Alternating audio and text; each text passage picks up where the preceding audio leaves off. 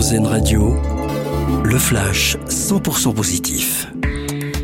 Bonjour à tous, les Français n'auront jamais été aussi heureux de revoir la pluie après un hiver marqué par la sécheresse. Météo France annonce le retour des précipitations à partir d'aujourd'hui sur de nombreuses régions.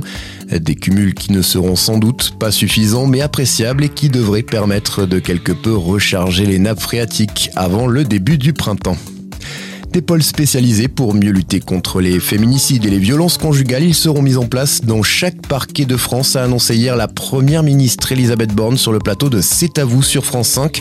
En tout, 200 pôles seront créés au sein des 164 tribunaux judiciaires et 36 cours d'appel que compte la France avec des moyens supplémentaires.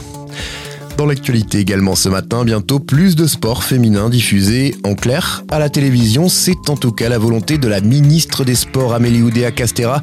Elle était hier à la maison du handball de Créteil pour participer à des débats sur la place du sport féminin en France et présenter des pistes d'amélioration.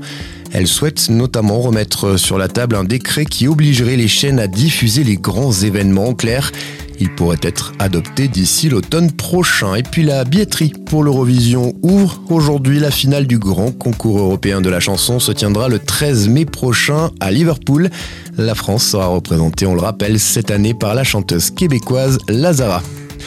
Voilà pour l'essentiel. Passez une excellente journée sur RZN Radio. Vous venez d'entendre le flash 100% positif d'RZN Radio, l'autre point de vue de l'actualité.